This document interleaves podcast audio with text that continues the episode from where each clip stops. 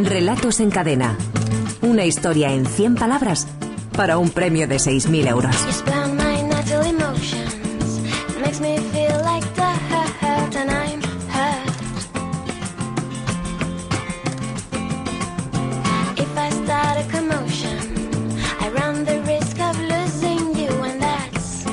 A ver, la frase que dejamos la semana anterior para deberes de nuestros oyentes como inicio para construir sus historias era el cabo Hopkins repartía las cartas con la izquierda.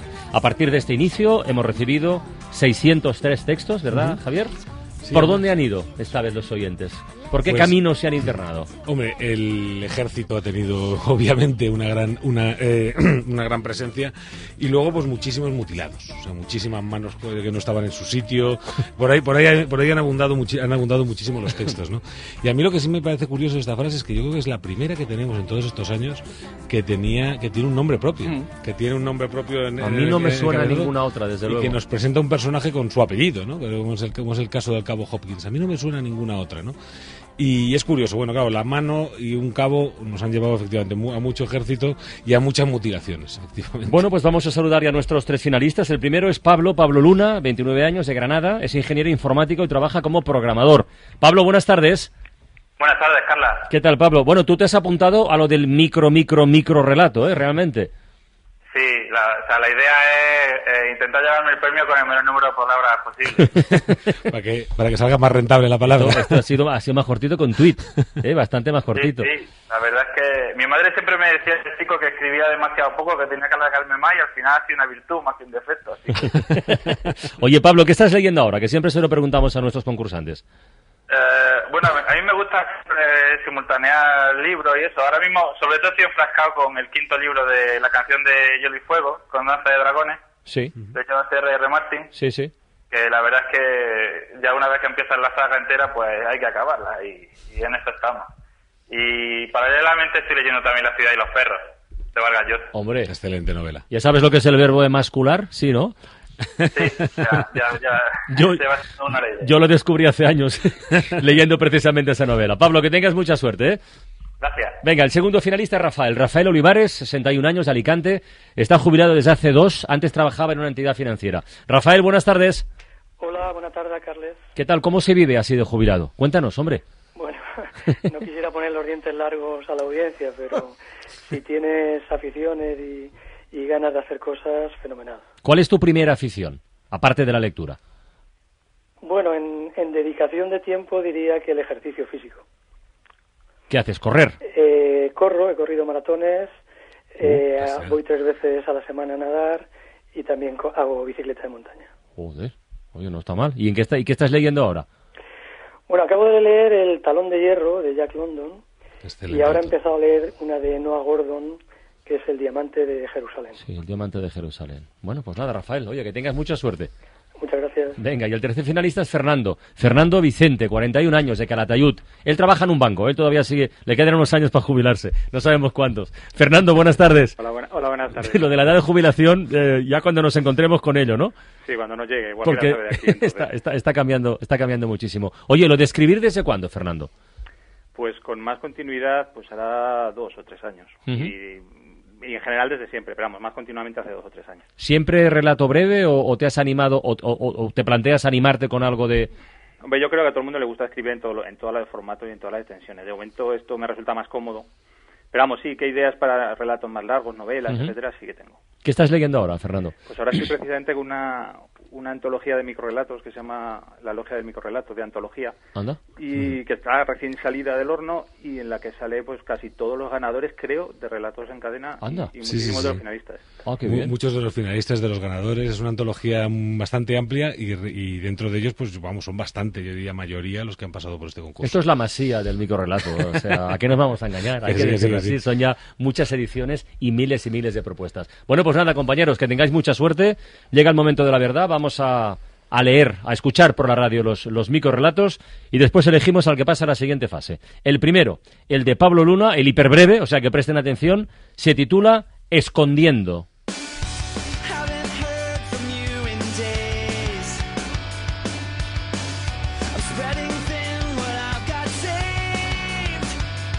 El cabo Hopkins repartía las cartas con la izquierda. pensaba que, de esa manera, Dios no veía lo que hacía. Y ya está. Y ya está. Y ya está prácticamente porque nos lo está contando todo. Nos está contando que hace trampas, nos está contando que, que es una persona, además, sin embargo, con profundas convicciones religiosas, con un problema incluso casi, casi de conciencia. Yo me he acordado, de la, mano, vamos, me he acordado de la mano izquierda de Dios. que no tiene que ver, ¿eh? Pero me he acordado de eso, fíjate. Pues sí, pero fíjate que la cantidad de matices nos da de la personalidad, ¿no? Porque por una parte nos dice que tiene convicciones religiosas, por otra parte nos dice que, que es tremendamente falso, ¿no? Que se engaña a sí mismo con mucha facilidad, no se reparte con las, eh, digamos que su moral vale lo que quedara en cambiar una, una baraja de mano, ¿no? Entonces la verdad es que hace un retrato de un personaje menos de dos líneas. En menos de dos líneas absolutamente completo. ¿Es un microrelato? Estaríamos ahí al borde de esos relatos que dices. Es un microrelato, se nos ha quedado en la, en la descripción del personaje. Estamos ahí un poquito en la frontera. Pero desde luego, como lo, la parte, lo que es describir el personaje lo hace con ma- de manera magistral. Muy bien, vamos con el segundo, el de Rafael Olivares, que se titula Necesita mejorar.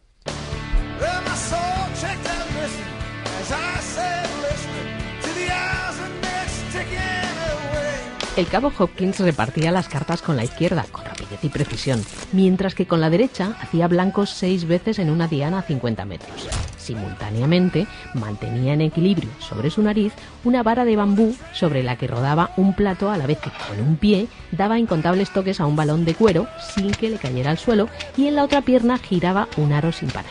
No fue suficiente para ascender a sargento. El tribunal apreció cierta rigidez en su mirada. Esa es una crítica soterrada, vamos, soterrada, ácida y buena y al, bueno, al estamento militar, a que nos vamos a engañar, ¿no? A, la- a Sí. la- a- a las, con todo el respeto, a las tonterías que a veces pues, la tonterías gente que que hizo la hay, militar ¿no? se ha encontrado con en ese mundo, ¿no? Efectivamente, yo Es creo muy que buena, la descripción es fantástica. Hay una crítica del estamento militar, hay una imagen rotunda, ¿no? Que, es, que se va completando poco a poco con cada cosa que nos va diciendo. Vamos completando esa Además imagen es y que lo ves, ¿eh? más Lo ves, te lo, te lo imaginas, lo ves. Efectivamente, efectivamente. Y luego al final, pues tiene, tiene un final, tiene un final humorístico, humorístico que, que, pero eso, como bien dices, Carlas, desde que nos lleva a una, a una- a un final en el que echamos la carcajada y notamos la ironía, notamos, notamos cómo, cómo hay una víctima de este microrelato, ¿no? Un día hablamos en privado y le preguntaremos a Rafael qué tal le fue a la mili. Eh, ahora vamos con el, con el tercer relato finalista de esta semana, el de Fernando Vicente, que lleva por título Simetrías.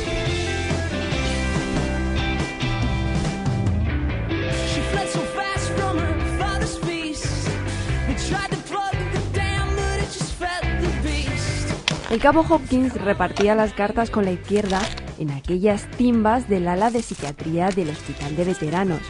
Una mina le había arrancado todo el lado derecho del cuerpo.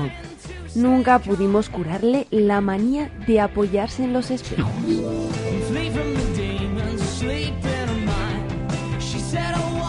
Este es un poquito más drogadura, ¿eh? Para Es entenderlo. una droga muy dura porque la imagen final, la Sí, imagen sí, final sí, de esta sí, persona sí, sí, sí. partida por la mitad, sin que le falta la mitad y que se trata de completar, trata de completarse apoyándose en el espejo, ¿no? Esa, eh, eh, esa intención imposible, frustrada, pero al mismo tiempo tan humana, ¿no? De, de sentirse completo me parece, me parece de un nivel impresionante. Esta, Está esta muy bien. imagen me parece Está muy bien. Venga, pues vamos a votar. Fernando, ¿con cuál de los otros dos relatos te quedas? A ver, Pues me quedo con el breve de Pablo. con el de Pablo. A ver, Pablo Luna, voy apuntando, tiene un voto. Rafael, Yo me quedo con el de Fernando. Me ha gustado esa combinación de lo trágico con lo estético.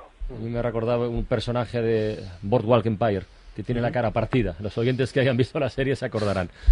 Eh, Pablo, ¿tú por quién votas? Eh, yo me quedo con necesitas mejorar. Perdón, con necesita mejorar de Rafael. Sí. O sea que Sí. de momento tenemos aquí empate. tenemos Un un triple triple empate. A ver, nuestros traductores. Esther, ¿cuál de los tres te convence más?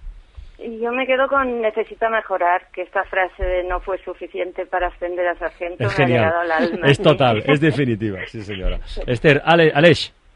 Totalmente de acuerdo, necesita mejorar, Rafael Olivares. Necesita mejorar. Javier Sagarna.